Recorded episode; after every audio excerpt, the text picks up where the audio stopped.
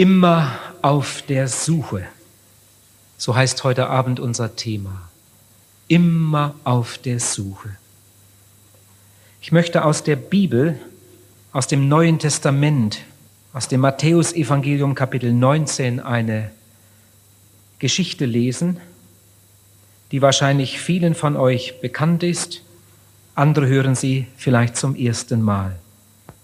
Eine Begebenheit aus den Tagen Jesu, hier ist von einem jungen Mann die Rede, der auf der Suche war und auf seiner Suche auch Jesus begegnete, wahrscheinlich einige Male unter den Zuhörern war und dann mit Jesus in ein Gespräch kommt.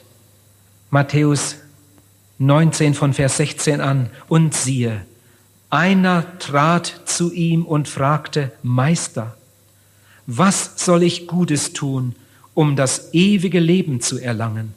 Er aber sagte zu ihm, was fragst du mich nach dem, was gut ist? Gut ist nur ein einziger. Willst du aber zum Leben eingehen, so halte die Gebote. Da fragte er ihn, welche? Jesus aber sprach, du sollst nicht töten, du sollst nicht Ehe brechen, du sollst nicht stehlen, Du sollst keine falsche Anklage erheben. Ehre deinen Vater und deine Mutter. Und du sollst deinen Nächsten lieben wie dich selbst.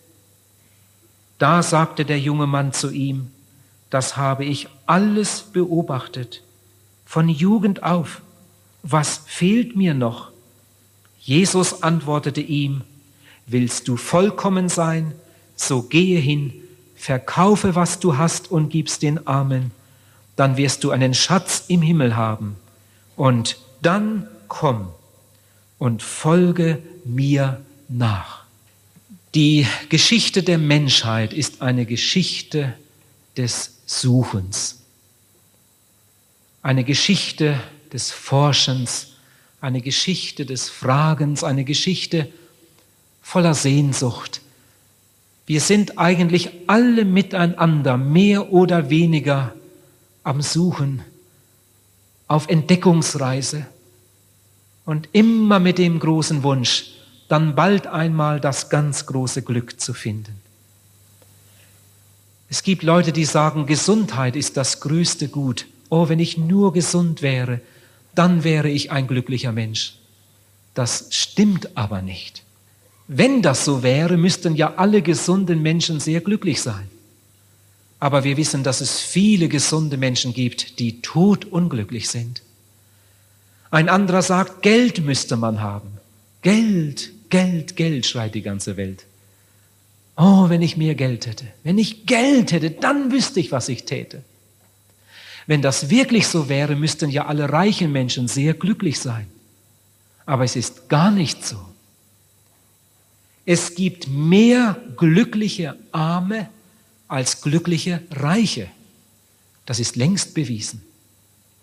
Es gibt reiche Menschen, die eines Tages freiwillig aus dem Leben scheiden.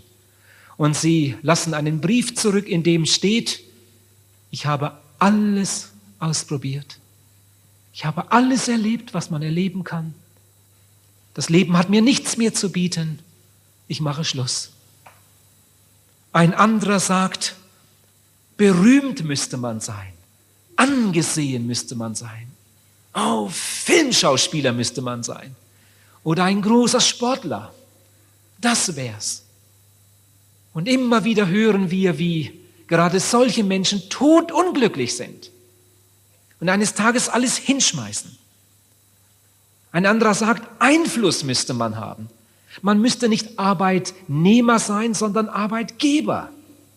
Nicht ein einfacher Bürger, sondern Chef müsste man sein. Im Bundeshaus sollte man sitzen. Frag einmal diese Leute, ob ihnen wirklich so wohl ist in ihrer Rolle. Ein anderer sagt, man müsste eine viel bessere Ausbildung haben. Frag doch einmal die Gebildeten, ob sie glücklicher sind als die einfachen Leute. Ihr Lieben, hier in dieser Geschichte begegnet uns ein junger Mann, der hatte das alles. Ich möchte das Wort alles ganz dick unterstreichen. Er hatte das alles. Er hatte wirklich alles, alles, alles, was Millionen Menschen sich wünschen. Aber er machte die Erfahrung, die Millionen andere auch schon gemacht haben. Alles lässt unbefriedigt. Der Philosoph Kant hat einmal gesagt, alles ist nicht alles. Goethe sagt, je mehr er hat, je mehr er will, nie schweigen seine Sinne still.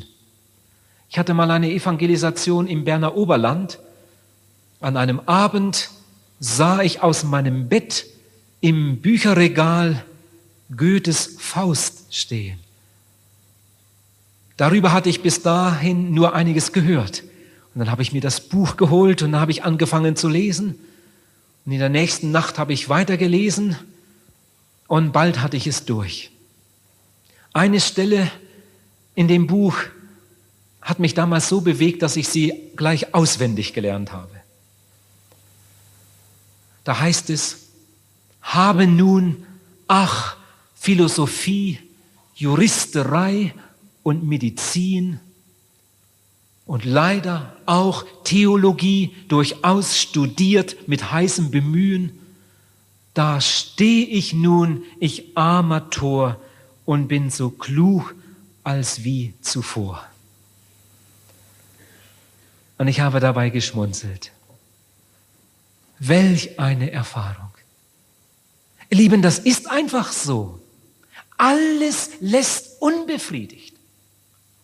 Alles, was wir lernen können, alles, was wir verdienen, was wir kaufen können, alles, was wir uns hier auf dieser Erde vielleicht leisten können, lässt unbefriedigt. Es ist so, wie der Kirchenvater Augustinus es einmal gesagt hat, zu dir hin sind wir geschaffen und unser Herz bleibt unruhig, bis dass es ruht, o oh Gott, in dir.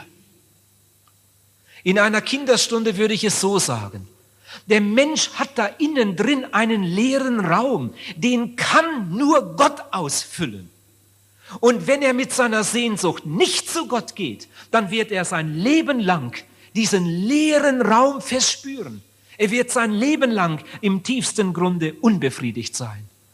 Ein Mann, der wirklich alles ausgekostet hatte, was damals überhaupt möglich war, sagte am Ende seines Lebens, alles ist eitel und haschen nach Wind. Wie viele Menschen haben ihre Herzen berauscht an den trüben und vergifteten Quellen weltlicher Lust. Und eines Tages sind sie nach Hause gekommen mit dem Bekenntnis, es ist alles Trug. Es ist alles ein ganz großer Betrug. Das Scheinglück dieser Welt ist wie eine Seifenblase. Ich saß einmal zu Hause im Büro. Ich habe mein Büro bis vor kurzem oben gehabt. Unsere Kinder spielten unten auf der Terrasse. Ich wusste nicht, was sie spielten. Mit einem Mal ein furchtbares Geschrei. Christa schrie, Vati, Vati, Vati, komm! Und ich bin gelaufen. Und als ich auf die Terrasse kam, da stand sie da. Ich frage, was ist denn passiert? Warum hast du so geschrien? Dann sagt sie, ja, wenn du so langsam kommst. Ich war gelaufen, ich hatte mich beinahe überschlagen. Ich dachte, da wäre was Schreckliches passiert. Ja, wenn du so langsam kommst. Ich fragte, aber was war denn? Eine Seifenblase. So eine schöne, so eine große. Sowas hast du noch nie gesehen. Aber wenn du so langsam kommst, jetzt ist sie weg. Inzwischen hatte sie sich in nichts aufgelöst. Und ich stand da und das Ganze wurde mir zu einer ganz gewaltigen Predigt. Ihr Lieben, so ist das mit dem Scheinglück dieser Welt. So ist das mit dem Rausch, den man da und dort erleben kann. Das sieht wirklich schön aus. Es gibt schöne Seifenblasen. Es gibt wirklich schöne Seifenblasen. Und es gibt Erlebnisse, die sind so berauschend, so beglückend. Andere, die es beobachten, die werden sogar neidisch. Und dann löst sich das Ganze auf und es bleibt nichts Wertvolles zurück. Zurück zu unserem Thema. Das waren eben nur ein paar einleitende Worte. Immer auf der Suche. Wir wollen uns mit diesem jungen Mann beschäftigen. Fünf Tatsachen aus seinem Leben haben mich sehr beschäftigt. Erstens, seine Überzeugung. Zweitens, seine Sehnsucht. Drittens, seine Gelegenheit. Viertens, seine Entscheidung. Fünftens, seine Aussicht. Beginnen wir mit dem ersten Punkt, seine Überzeugung. Dieser junge Mann war ein frommer Jude. Er hatte schon immer, von klein auf, eine feste Überzeugung. Nämlich die Überzeugung, mit dem Tode ist nicht alles aus. Das glaubte damals jeder fromme Jude. Seitdem er Jesus gehört hatte, war zu dieser Überzeugung noch eine zweite hinzugekommen, nämlich die, im natürlichen Zustand hat der Mensch kein himmlisches Leben.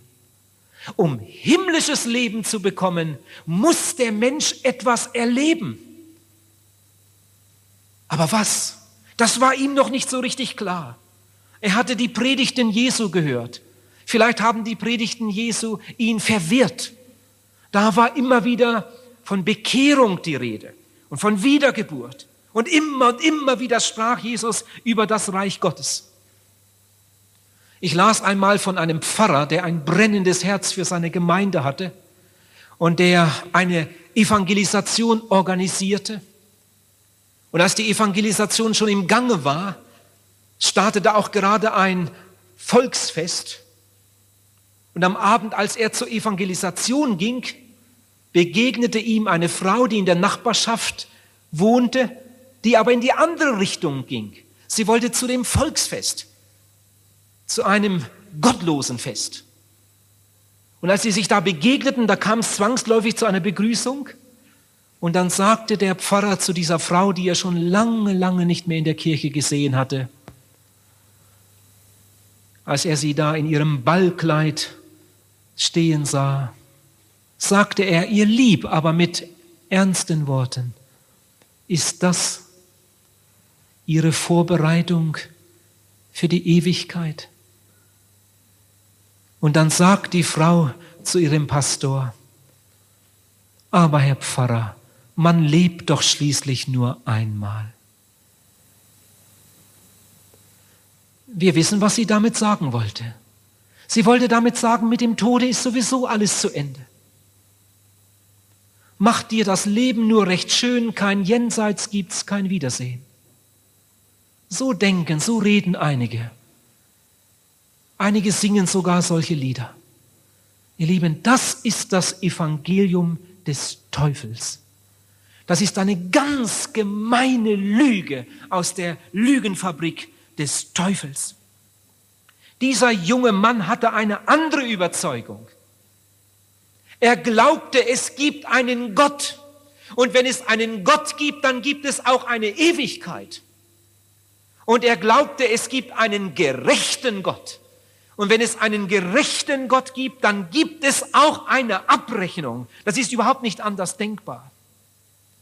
Dieser junge Mann glaubte nicht, wie einige, wie zum Beispiel die Zeugen Jehovas, und einige andere Sektierer, dass nur einige auferstehen, sondern er glaubte, dass alle einmal auferstehen. Er glaubte nicht an die Lehre der, der Allversöhner. Die glauben, dass am Ende sowieso einmal alle selig werden. Das glaubte er nicht. Seine Überzeugung, die er schon von klein auf hatte, war die, mit dem Tode ist nicht alles aus. Aber seitdem er Jesus gehört hatte, war ihm klar, um ins Reich Gottes zu kommen, muss man etwas ganz Bestimmtes erleben. Und das war ihm nicht richtig klar. Und darum blieb er nach der Predigt zurück und er kam mit Jesus in ein persönliches Gespräch. Und er fragte, was muss ich tun, um himmlisches Leben zu bekommen? Was muss ich tun? Jesus war der beste Seelsorger, den es je gegeben hat. Jesus fiel nie mit der Tür ins Haus. Oh, wie oft habe ich mich damit beschäftigt, wie oft darum gebeten. Und immer wieder ist das mein Wunsch. Ich möchte in der Seelsorge die richtigen Worte finden. Man kann in, einer, in der Seelsorge etwas kaputt machen, nur weil man sich falsch ausgedrückt hat. Herr Jesus, gib mir Weisheit, gib mir die richtigen Worte. Da evangelisiere ich in Frankreich. Eine Frau kommt an einem Abend und sagt mir, ich bin schon jahrelang in der Nachfolge Jesu. Ich gehe in die Gemeinde, aber mein Mann kommt nie mit. Er lässt mich gehen, aber er kommt nie mit. Ich bete für meinen Mann. Und dann fragt diese Frau, könnten Sie nicht einmal zu uns kommen? Wir haben eine große Landwirtschaft und Sie kommen doch auch von einem Hof, haben sie gesagt. Könnten Sie nicht einmal zu uns kommen, zum Kaffee vielleicht, dass Sie einmal etwas mit meinem Mann sprechen können? Vielleicht, vielleicht nützt es. Und ich konnte es einrichten. Und dann habe ich da einen Besuch gemacht. Und jetzt hört, wie das zu und her ging. Als ich auf den Hof kam und durch die große offenstehende Tür die Kühlanlage sah, wo die Milch von den vielen Kühen hineingepumpt wurde. Sie wurde nur jeden zweiten Tag mit einem großen Tankwagen abgeholt. Habe ich den Bauern begrüßt und dann habe ich gesagt, haben Sie eine moderne Kühlanlage und einen riesigen Tank. Sagen Sie mal, wie viele Kühe haben Sie denn? Dann hat er mir die Zahl genannt. Oh, doppelt so viele wie mein Bruder. Sagen Sie mal, wie viel Milch gibt so eine gute Kuh im Durchschnitt? Und das hat er mir gern gesagt. Und wie viel Prozent Fett? Und das hat er mir gern gesagt. Und dann gingen wir durch den Kuhstall hin und her und der Bauer hat gepredigt und gepredigt und gepredigt und ich habe immer zugehört. Und stellt euch vor, ich habe ihm überhaupt nichts Frommes gesagt. Und dann haben wir noch einen Tee zusammen getrunken und dann habe ich ihm gesagt, es hat mir bei Ihnen gefallen. Und ich habe gesagt, ich glaube, Ihnen würde es bei uns auch gefallen. Wollen Sie nicht mal kommen heute Abend? Ich würde mich wirklich freuen. Ich lade Sie herzlich ein. Also dann, Schau. Und ich bin gefahren. Ihr Lieben, am Abend saß der Bauer in der Evangelisation. Und am anderen Abend saß er wieder da. Und am dritten Abend kam er in die Seelsorge und übergab sein Herz und Leben Jesu. Mit einem Mal hat er gemerkt, die Prediger sind ja gar nicht so komisch, wie ich immer dachte. Und man kann sogar als Christ ein ganz normaler Mensch sein. Mit einmal hat er Gefallen daran gefunden und drei Tage später war er selbst ein bekehrter Christ. Ihr Lieben, ich glaube, dass Jesus es viel, viel besser gemacht hat als der beste Seelsorger, der heute arbeitet. Jesus fiel nicht mit der Tür ins Haus. Jesus sprach mit diesem Juden, mit diesem frommen Juden erst einmal über etwas, was er gut verstand. Er sagt diesem jungen Mann, Probier's doch mal mit den Geboten. Halte die Gebote. Und dann sagt dieser junge Mann, das habe ich schon gemacht. Von klein auf. Er hatte fromme Eltern, er hatte eine gute Erziehung, er kannte die Synagoge gut und den Tempel auch, er kannte die heiligen Schriften. Er sagt zu Jesus, das habe ich alles beobachtet, von klein auf. Er wollte damit nicht sagen, ich habe nie, nie gesündigt, sondern er wollte sagen, ja Herr, wenn das alles ist, das haben die Priester schon immer gesagt. Und trotzdem merke ich, das reicht mir einfach nicht. Ich habe das alles ausprobiert, aber irgendwie fehlt mir etwas. Dieser junge Mann war bemüht, die Gebote zu halten. Er war, ich glaube, man kann sagen, moralisch einwandfrei. Er war ein Vorbild. Solche Leute gibt es ja ab und zu einmal. Und ich kann mir gut vorstellen, dass einige solche Leute heute Abend auch hier in der Halle sitzen. Es gibt Menschen, die können mit gutem Gewissen sagen, ich habe noch nie geflucht. Nein, für so etwas gebe ich mich nicht her. Sagt jemand. Vielleicht sitzt jemand hier, der mit gutem Gewissen sagen kann, ich habe noch nie die Ehe gebrochen. Ich habe eine wunderbare, glückliche Ehe. Ich liebe meine Frau über alles. Ich wünsche mir nichts anderes. Vielleicht ist jemand hier heute Abend, der mit gutem Gewissen sagen kann, ich habe noch nie gestohlen. Ich habe genug, ich habe mehr, als ich brauche. Ich würde nie einem anderen was wegnehmen. Solche Leute gibt es heute auch noch, die sich wirklich bemühen, ein möglichst sauberes Leben zu führen. Und die es in diesem Bemühen auch wirklich zu etwas gebracht haben. Natürlich passiert ihnen auch ab und zu eine Panne. Aber sie leben wirklich anders als der Durchschnitt und anders als manche, die sich gehen lassen. Aber was nützt denn das alles? Lieber Zuhörer, angenommen, du würdest heute Abend mit dem Entschluss nach Hause gehen. Ich will von dieser Minute an nie mehr sündigen. Das schaffst du sowieso nicht. Aber angenommen, du würdest es schaffen und du würdest von heute Abend an nie mehr eine Sünde tun, dann würdest du dadurch Gott keinen Millimeter näher kommen. Vom Sündenfall her sind wir alle miteinander, ohne Ausnahme, von Gott getrennte Menschen, verlorene Menschen. Und die Bibel sagt, durch gute Werke wird kein Mensch selig, nicht um der Werke willen, die wir getan haben. Ein schottischer Erweckungsprediger hat einmal gesagt, unsere Rechtschaffenheit ist nicht mehr wert als die prunkvollen Verzierungen eines prächtigen Sarges, in dem eine Leiche liegt. Das hatte er verstanden. Mir fehlt etwas obwohl er sich so bemüht hatte, nach den Geboten Gottes zu leben. Er merkt, mir fehlt etwas, mir fehlt das Entscheidende, mir fehlt das Allerwichtigste. Aber er wusste nicht richtig, was das war. Jetzt komme ich zum zweiten Punkt, seine Sehnsucht, sein Verlangen. Er wollte nicht gesund werden. Jesus hat viele, viele Menschen geheilt aber er war gesund. Wenn er nicht gesund gewesen wäre, hätte er Jesus sicher um Heilung gebeten. Aber er war gesund. Er hat auch nicht um einen Almosen gebeten, um eine Gabe. Er hatte mehr als alle, die da herumstanden. Er war sehr reich.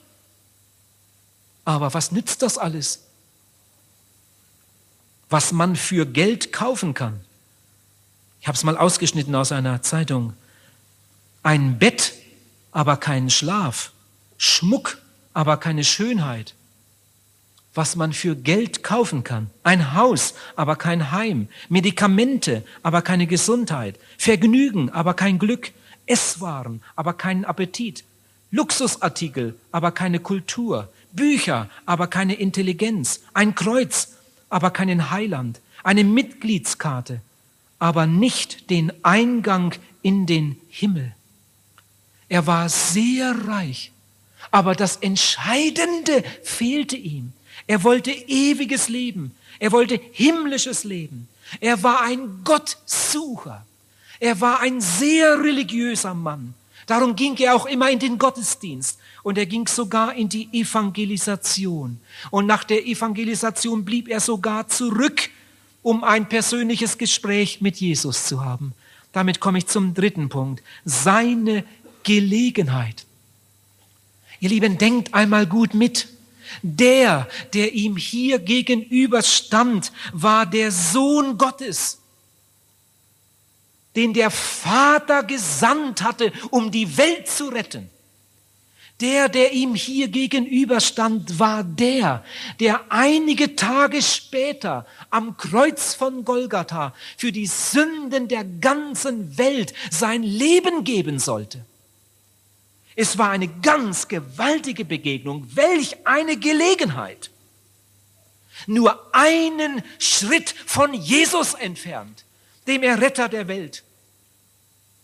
Lieber Zuhörer, solche Gelegenheiten gibt Gott auch dir. Es hat mich einmal sehr beeindruckt, als ich die Apostelgeschichte wieder einmal las und dann an eine Stelle kam, wo der Apostel Paulus vor Gericht stand viele gottlose Leute in dem Saal. Der König Agrippa war auch geladen. Man wollte die Meinung des Königs hören über diesen Gefangenen. Und der Apostel Paulus kannte die gottlose Geschichte des Königs Agrippa. Und als der Apostel Paulus eine Gelegenheit hatte, etwas zu sagen zu seiner Verteidigung, dann nahm der Apostel Paulus im Gerichtssaal diese Gelegenheit wahr und fing an zu evangelisieren. Und er ging sogar so weit, dass er sich persönlich an den König Agrippa wandte. Und er sagte zu dem König Agrippa, oh, ich wünschte, du würdest so wie ich. Und nicht nur du, sondern alle, die mich heute hier hören. Und dann sagt der König Agrippa Paulus, es fehlt nicht viel und du überredest mich, ein Christ zu werden. Und Paulus sagt, nicht nur du, möglichst alle im Saal. Die Gerichtsverhandlung wurde abrupt geschlossen. Paulus wurde zurückgeführt in seine Zelle. Den König Agrippa hat er nie mehr gesehen. Bekehrt hat er sich nicht. Welch eine Gelegenheit. Eines Tages steht Jesus mit einem Mann zusammen. Sie sprechen über das Reich Gottes und im entscheidenden Augenblick dreht der Mann sich um und geht weg. Und Jesus sieht traurig hinterher und sagt zu seinen Jüngern, er war nicht ferne vom Reich Gottes. Das heißt doch, er war ganz dicht dran, einen Schritt vom Reich Gottes entfernt. Aber statt diesen Schritt vorwärts zu tun, dreht er sich um und geht seinen Weg.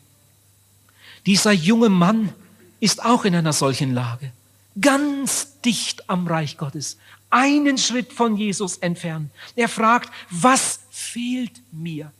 Was soll ich tun? Und jetzt gibt Jesus ihm die entscheidende Antwort.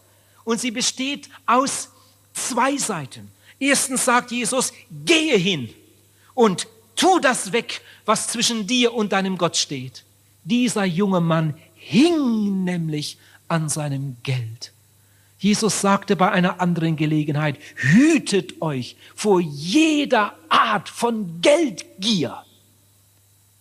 Jesus sagt, Jesus sah, dieser Mann ist ein Sklave seines Geldes, ein Gebundener seines Geldes. Wenn der nicht davon loskommt, wird aus dem nie etwas. Jesus sagt, gib das weg, löse dich von dem, was zwischen dir und deinem Gott steht. Und dann ein zweites, und dann komm zu mir und folge mir nach. Er hatte gefragt, was fehlt mir? Jesus sagt ihm, was ihm fehlt. Ihm fehlt Jesus. Jesus sagt ihm, du brauchst mich. Oh, ich wünschte, ich könnte es euch so sagen, wie ich es empfinde. Welch eine Gelegenheit. Welch eine Gelegenheit. Ihr Lieben, dies war seine Stunde. Für diese Stunde hat er gelebt. Dies war die wichtigste Stunde in seinem ganzen Leben. Vielleicht wäre er der größte Apostel aller Zeiten geworden. Das ist nur ganz selten vorgekommen, dass Jesus zu einem Menschen gesagt hat, folge mir nach. Jesus hat viele Menschen zum Heil gerufen. Aber nur in wenigen Fällen hat Jesus gesagt, und jetzt komm mit mir mit. Lass dein Geschäft, lass deinen Beruf, komm jetzt mit mir mit. Aus diesem Mann wollte Jesus einen Mitarbeiter machen, einen vollzeitlichen Mitarbeiter.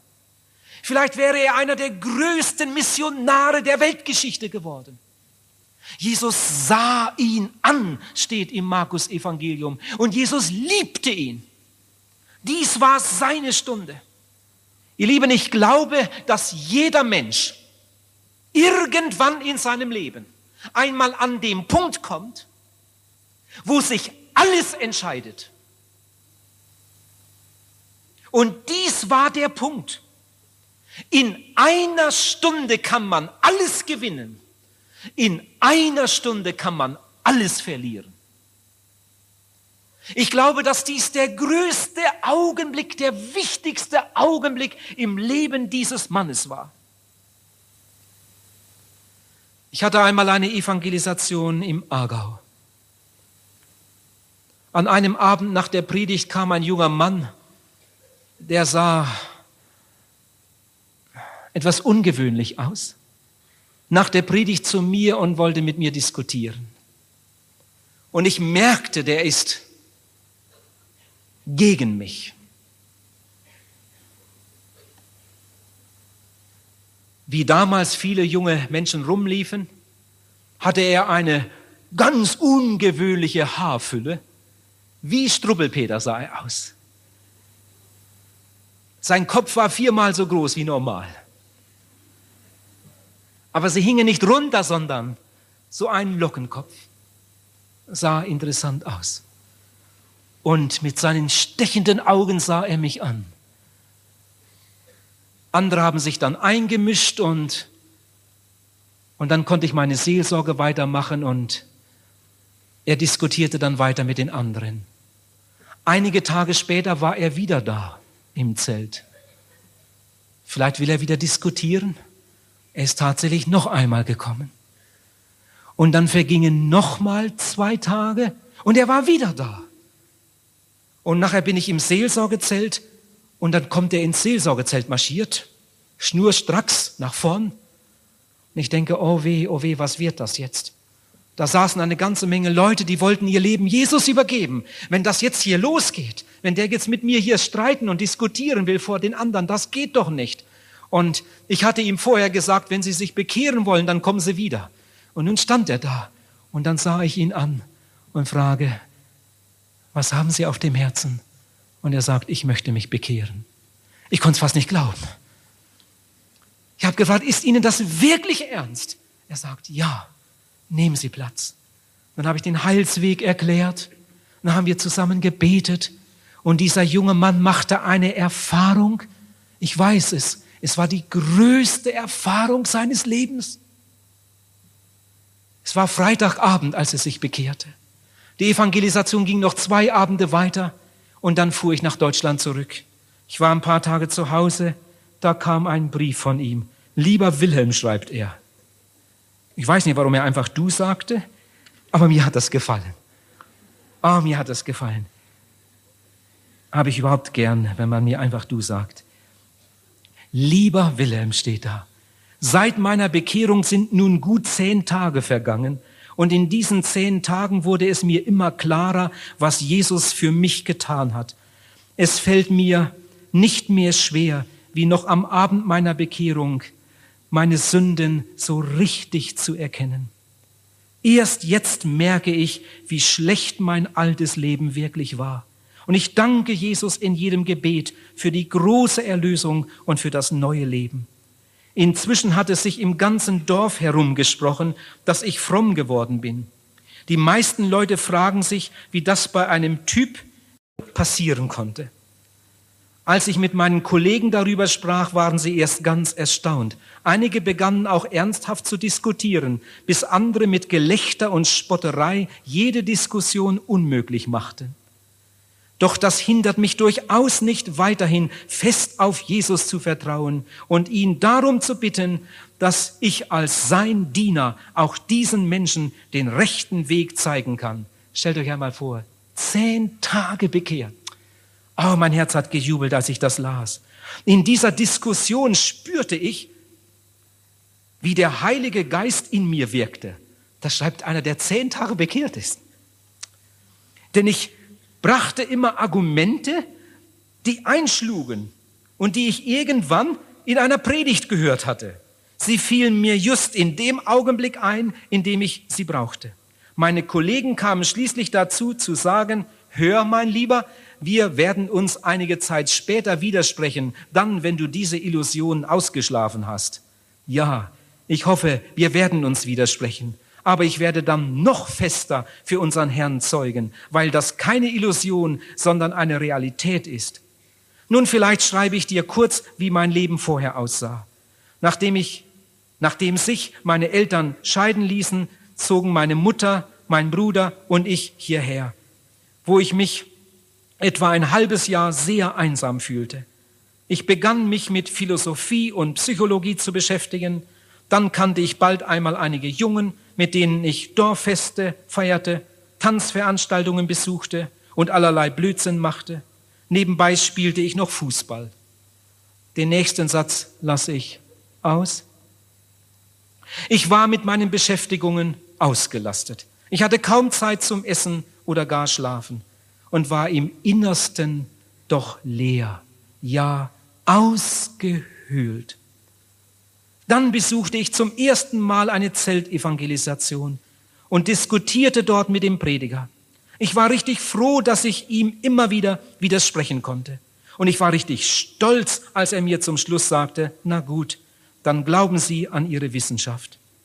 Als ich ihn dann fragte, ob das alles sei, was er mir entgegnen könne, und er mit Ja antwortete, bewertete ich das als einen Sieg meinerseits und zog gestärkt, das hat er in Anführungsstrichen gesetzt, nach Hause.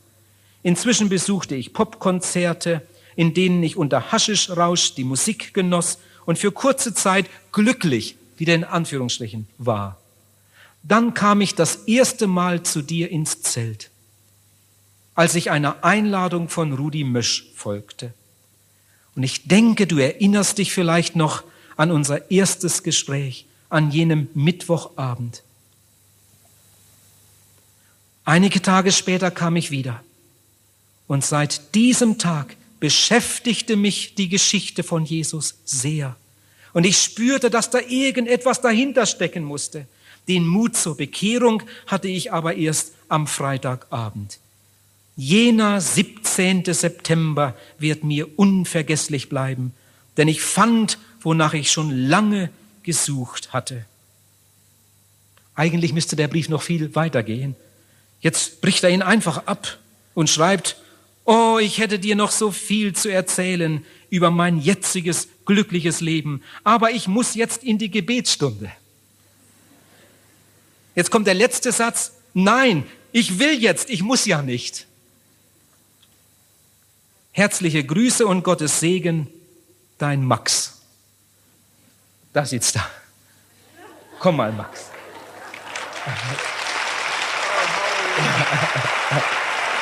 Ah, dieser Brief, den müssen wir mal geben.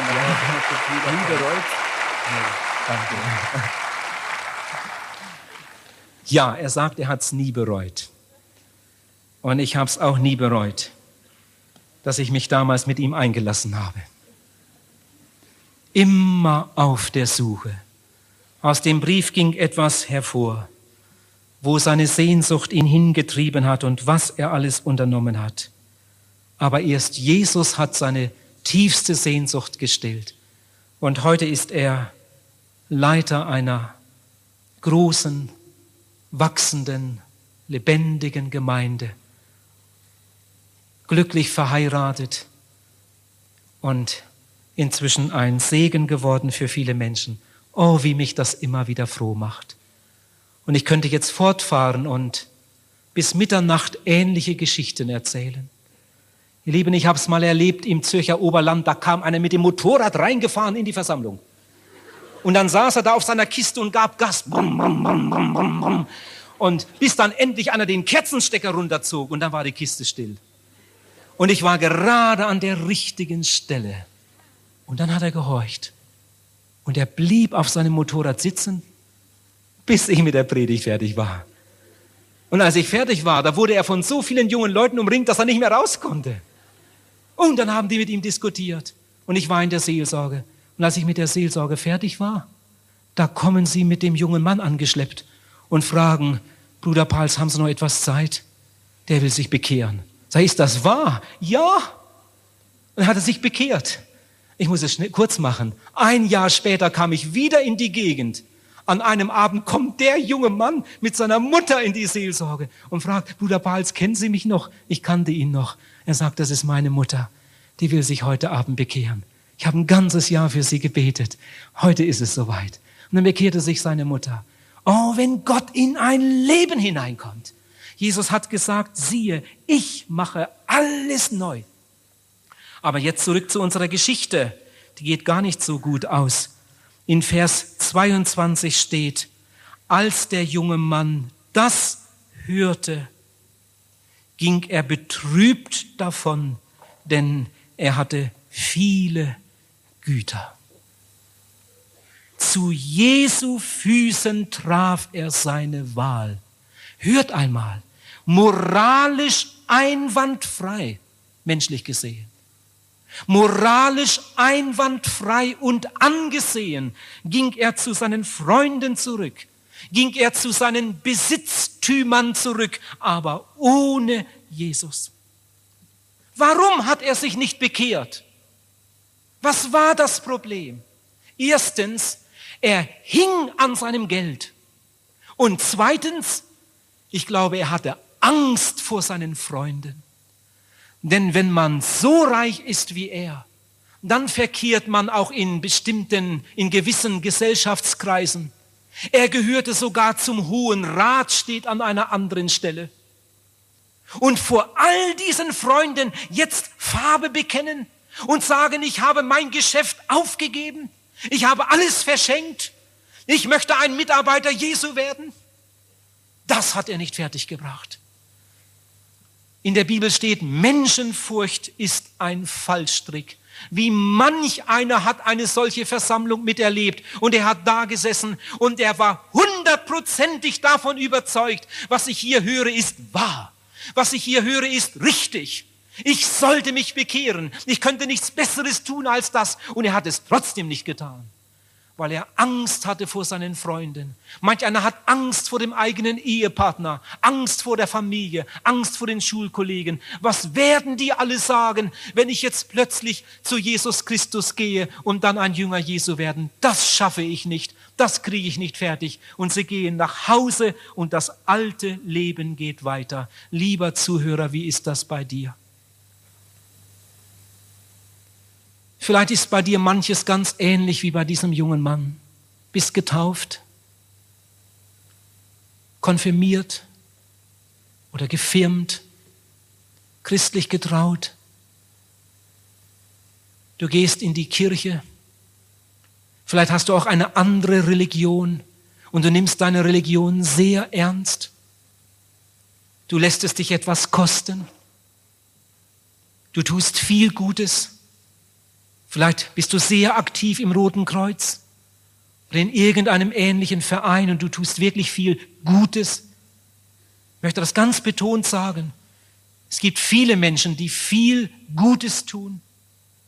Und so gehst du deinen Weg, aber ohne Jesus. Ohne Jesus. Damit komme ich zum Schluss, zum fünften Punkt, seine Aussicht seine Zukunft. Dieser junge Mann war kein Atheist. Nein, er glaubte an Gott. Er glaubte ganz fest an Gott. Er war religiös. Er glaubte an die Heilige Schrift. Er glaubte, dass das wahr ist, was die Propheten sagen. Und so ging er seinen Weg, aber ohne Jesus. Er glaubte, dass es einmal eine Auferstehung gibt. Er glaubte, dass es einmal eine Abrechnung gibt. Und trotzdem bekehrte er sich nicht. Wie wird das einmal sein am jüngsten Tag? In Offenbarung Kapitel 20 steht in Vers 11, wie es an dem Tag aussehen wird. Dann wird Jesus auf dem großen weißen Thron sitzen. Die Erde wird vergehen. Alle Toten werden auferstehen und vor Jesus stehen. Und dann werden Gerichtsbücher geöffnet. Und ein anderes Buch wird geöffnet, das Buch des Lebens. Und die Toten werden gerichtet nach dem, was in den Büchern geschrieben steht. Das Meer gibt die Toten heraus, die darin sind. Der Tod und das Totenreich geben die Toten heraus, die darin sind. Und sie werden gerichtet, ein jeder nach seinen Werken. Und der Tod und das Totenreich werden in den Feuersee geworfen. Das ist der andere Tod. Und wenn jemand nicht im Buch des Lebens aufgeschrieben gefunden wird, dann wird er geworfen in den feurigen Pfuhl. Am Tage des Gerichts, wenn Jesus auf dem großen weißen Thron sitzt, dann wird auch der Augenblick kommen, wo dieser junge Mann, über den wir heute Abend nachgedacht haben, vor Jesus erscheinen muss. Jesus sagt alle, die gestorben sind, werden meine Stimme hören und sie werden hervorkommen und sie werden gerichtet. Sie werden auferstehen, die einen zum ewigen Leben, die anderen zur ewigen Schmach und Schande. Und dann wird dieser junge Mann vor Jesus stehen und vielleicht wird er fragen, guter Meister, kennst du mich denn nicht? Du musst mich doch kennen. Du bist doch allwissend. Ich habe doch damals deine Predigten gehört. Ich weiß noch genau, über was du gepredigt hast. Ich bin nach der Predigt sogar zurückgeblieben und habe mit dir ein Gespräch gehabt. Ich habe doch damals noch gefragt, was muss man tun, um ins Reich Gottes zu kommen? Und dann hast du mir eine ganz ernste Antwort gegeben. Ich weiß es noch genau. Und das war in dem Moment für mich irgendwie so plötzlich. Ich konnte mich nicht gleich entscheiden. Ich bin dann erstmal nach Hause gegangen und habe darüber nachgedacht. Und ich hätte gern noch einmal mit dir gesprochen. Aber ein paar Tage später haben sie dich ja gekreuzigt und dann warst du nicht mehr da. Und dann bist du auferstanden und bist in den Himmel gegangen. Wie gern hätte ich noch mal mit dir geredet. Meister, guter Meister. Du musst mich doch kennen. Und Jesus wird sagen, gehe von mir, du Verfluchter, in das ewige Feuer. Dich habe ich nie erkannt. Das wird ein Staunen geben, ein Köpfe verdrehen, wenn wir nach diesem Leben vor Jesus stehen. Und wenn wir voll Hoffnung und doch beklommen, dann endlich zu sehen bekommen, wer von ihm verstoßen wird, wer angenommen. Und denen, die immer dachten, sie könnten mit guten Werken sich Plätze im Himmel pachten, werden ihren Irrtum merken. Das wird ein Staunen geben, ein Köpfe verdrehen, wenn wir nach diesem Leben vor Jesus stehen. Dann plötzlich wird klein und nichtig, wie gut wir uns immer fanden. Dann ist nur das eine wichtig, wie wir hier zu Jesus standen. Das wird ein Staunen geben, ein Köpfe verdrehen, wenn wir nach diesem Leben vor Jesus stehen und wenn wir voll Hoffnung und doch beklommen, dann endlich zu sehen bekommen, wer von ihm verstoßen wird, wer angenommen. Lieber Zuhörer, deine Entscheidung ist entscheidend.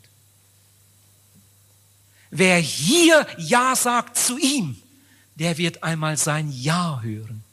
Wer hier Nein sagt zu ihm, dem wird einmal sein Nein entgegenkommen. Wer hier sein Herz öffnet, wird einmal eine offene Tür haben. Wer hier sein Herz verschließt, der wird einmal vor verschlossener Tür stehen. Noch einmal zu diesem jungen Mann. Er hatte viel Geld. Er war gesund. Er war angesehen. Er hatte die beste Religion, die es damals gab. Er hat viele gute Werke getan. Er ging in den Gottesdienst. Er ging sogar in die Evangelisation. Er ging sogar in die Seelsorge. Er merkt, mir fehlt etwas. Und im entscheidenden Augenblick dreht er sich um und kehrt Jesus den Rücken. Und bekehrt sich nicht. Und geht zurück ohne Jesus. Lieber Zuhörer, wie wirst du das heute Abend machen? Oh, ich bitte dich, mach's anders. Bitte mach's anders. Öffne Jesus dein Herz. Bitte gib ihm heute Abend dein Ja. Bitte bring ihm dein altes Leben mit all der Schuld und Sünde. Er will dir vergeben. Er hat dich lieb. Und dann nimm ihn auf als deinen Heiland und Erretter und du wirst wiedergeboren werden zu einer lebendigen Hoffnung. Und dieser Abend wird der größte Abend deines Lebens werden. Ich bin davon überzeugt, dieser Abend wird der größte Abend deines Lebens werden, wenn du willst. Jesus will. Er streckt dir seine Hand entgegen und er wartet auf dich. Er wartet, dass du einschlägst. Bitte tu's. Der Herr möge Gnade geben, dass du dich heute Abend losreißt und diese Entscheidung triffst. Wir beten. Lieber Herr Jesus,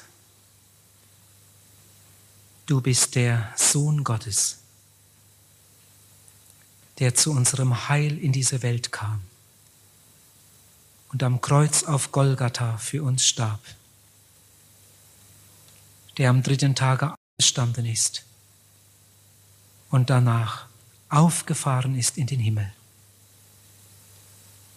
Du bist der Lebendige, der den Tod überwunden hat. Du hast damals zu deinen Jüngern gesagt, ich bin bei euch alle Tage bis an der Weltende. Du hast gesagt, wo Menschen versammelt sind in meinem Namen, da bin ich mitten unter ihnen. Herr, wir glauben das ganz fest. Herr, ich glaube, dass du heute Abend zu vielen Herzen geredet hast. Hier sind Menschen, die ganz genau wissen, ich bin nicht gerettet. Hier sind Menschen, die spüren, dass du sie meinst. Herr Jesus, wir bitten dich jetzt noch einmal, komm ihnen zur Hilfe. Gib ihnen jetzt den Mut zu einem helfenden Gespräch. Herr, ich kann mir vorstellen, wie schwer das ist, was für Kämpfe sich hier jeden Abend abspielen in vielen Herzen. Ich bitte dich, komm ihnen zur Hilfe. Gib ihnen den Mut zur Seelsorge. Fülle mein Herz mit deiner Liebe und allen, die da vielleicht mithelfen. Und lass uns an diesem Abend einen großen Sieg erleben. Herr, wir möchten, dass Männer und Frauen gerettet werden. Wir möchten, dass Eheleute dich finden. Wir möchten, dass ganze Familien überwunden werden. Oh, wir bitten dich, Herr, rede jetzt weiter, wenn wir, wirken, wenn wir schweigen und wirke einen ganz mächtigen Zug in den Herzen vieler zu deiner Ehre. Wir bitten dich auch für die vor uns liegenden Abende. Oh, fülle dieses Haus mit Menschen. Fülle dieses Haus mit deiner Herrlichkeit und gib uns große Siege, damit viel Ehre auf deinen Namen kommt. Amen. Amen.